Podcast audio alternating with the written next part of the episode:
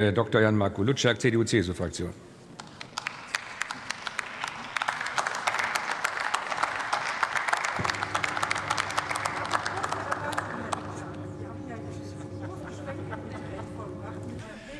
Herr Präsident, meine sehr verehrten Kolleginnen und Kollegen!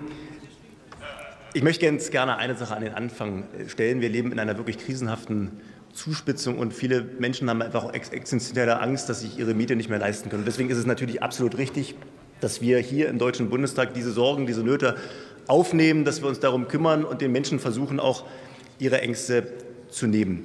Ich finde aber, wir müssen das dann schon seriös machen und wir müssen vor allen Dingen auch konsequent in unseren Argumentationen auch sein. Und dann muss ich schon sagen, Frau äh, äh Kollegin von der SPD, Sie haben ja gerade gesagt, es ist nicht alleine die steigenden Kaltmieten, die die Menschen momentan belasten, sondern es sind vor allen Dingen in diesen Zeiten ja die sprunghaft angestiegenen Energiekosten. Das ist die zweite Miete, wie man sie ja zurecht nimmt. Und dann finde ich dann aber schon es etwas seltsam, dass Sie von Seiten der Ampel und speziell der SPD eigentlich nicht alles tun, damit diese Nebenkosten eben nicht in diese Höhen steigen. Und wir sind uns da auch völlig einig. Es geht ja um Gas, aber es geht vor allen Dingen ja auch um die Stromkosten. Und jetzt haben wir ein sogenanntes Machtwort äh, des Kanzlers ähm, gehört, was im Kern erstmal kraftvoll daherkommt, aber im Kern eigentlich nur bedeutet, dass ein einzelnes Atomkraftwerk ganze 15 Wochen weiter laufen darf. 15 Wochen. Das trägt nichts dazu bei, dass die Versorgungssicherheit in unserem Land gesichert wird. Das trägt vor allen Dingen aber auch nichts mit Blick auf unser Thema. Das trägt nichts dazu bei, dass die Stromkosten wirklich nachhaltig in den Griff bekommen können. Wir haben doch Studien, die sagen ganz deutlich, wenn wir die Kernkraft 2024 weiter laufen lassen, dann würde der Strompreis um bis zu 12 Prozent reduziert werden.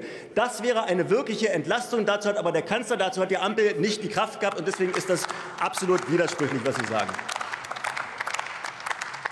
Wir als Union sind sehr dafür, dass man den Menschen hilft. Und deswegen haben wir zum Beispiel mal Heizkostenzuschuss. Den haben wir in dieser Woche im Plenum ja gehabt. Da haben wir als Union zugestimmt, weil es richtig ist, den Menschen ganz direkt und unmittelbar zu helfen.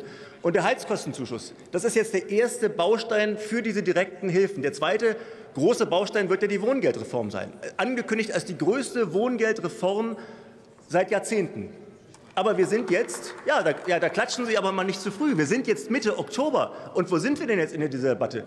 Wir haben einen Gesetzentwurf, wir haben noch keine Anhörung dazu gemacht. Und wenn wir mit denjenigen, die es am Ende umsetzen müssen, nämlich den Kommunen sprechen, dann sagen die uns, sie sind das erste Mal von dieser größten Reform angesprochen worden im August dieses Jahres. Im August dieses Jahres. Es ist überhaupt gar kein Personal vorhanden. Es ist keine IT-Infrastruktur vorhanden. Es sind keine Büros vorhanden, um am Ende dieses Wohngeld den Menschen auch zuteil werden lassen. Das wird grandios scheitern, was sie machen. Das sagt ihre eigene Gaspreiskommission, die sagt, das wird niemals zum 1. Januar in Kraft treten können, das Geld bei den Menschen ankommt, sondern man braucht über viele Monate und wahrscheinlich noch andere Maßnahmen. Sie sind viel zu spät. Wir haben das als Union bereits im März beantragt, dass wir das machen müssen. Sie müssen schneller sein, Sie müssen zügiger handeln und Sie müssen konsequenter handeln. An all das fehlt Ihrer Politik, meine Damen und Herren.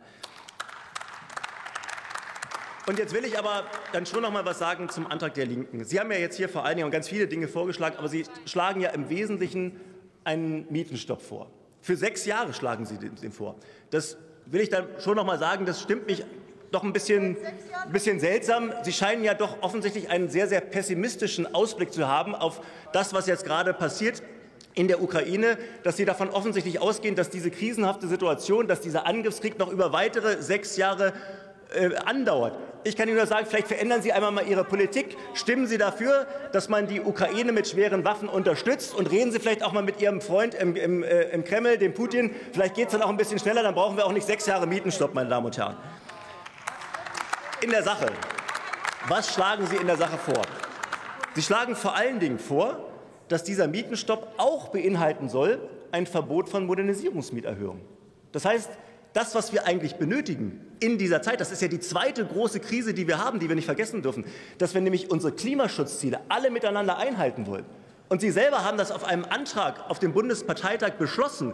Die Sanierungsrate muss sich verdreifachen und zwar mindestens verdreifachen. Das haben Sie auf Ihrem Bundesparteitag beschlossen. Und jetzt schlagen Sie uns hier im Plenum des Deutschen Bundestages vor, dass man Modernisierungsmieterhöhungen nicht mehr machen darf, was bedeuten wird, dass all das, was wir im Bestand benötigen, um CO2 einzusparen, energetisch zu modernisieren, dass das wirtschaftlich in keiner Weise mehr machbar ist. Das ist pure Ideologie, was Sie machen. Das ist widersprüchlich und das kann nur abgelehnt werden. Werden, meine Damen und Herren. Herr Kollege, erlauben Sie eine Zwischenfrage der Kollegin Ley von der Fraktion Die Linke.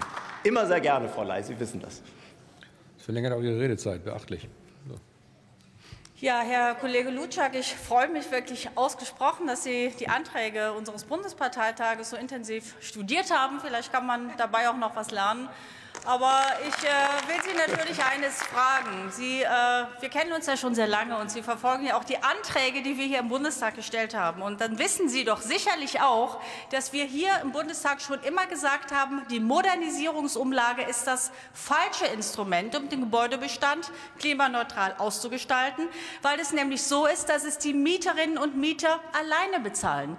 Die Modernisierungsumlage ist eine Einladung zu einer möglichst teuren und ineffektiven Sanierung Mieterhöhung, weil sie am Ende des Tages nichts anderes darstellt als eine legale Mieterhöhung jenseits von Mietenspiegel und Mietpreisbremse. Das ist die Lage. Stimmen Sie mir also zu, dass die Modernisierungsumlage das falsche Instrument ist und was wir stattdessen brauchen, das wäre eine angemessene und eine effektive öffentliche Förderung und eine gerechte Kostenverteilung, die dazu sorgt, dass nicht nur Mieterinnen und Mieter die Kosten für die Sanierung alleine tragen. Liebe, liebe Frau Kollegin Ley, was Ihre Anträge auf dem Bundesparteitag anbelangt, die lese ich in der Tat zuweilen.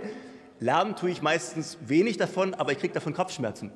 Und äh, das liegt allerdings dann vor allen Dingen an den Inhalten, die Sie dort machen, die nämlich den sozialistischen äh, Geist äh, der vergangenen Jahrzehnte atmen. Da kann ich herzlich wenig mit anfangen.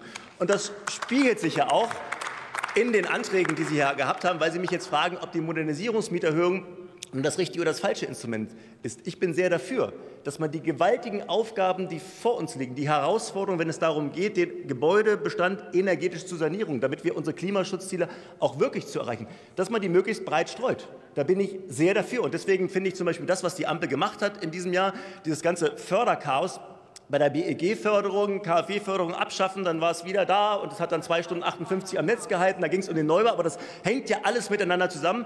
Das war falsch. Deswegen brauchen wir eine klare und eine verlässliche Förderkulisse, damit es möglichst Investitionssicherheit, Planungssicherheit gibt, sonst kommen wir mit der energetischen Modernisierung nicht voran. Und so.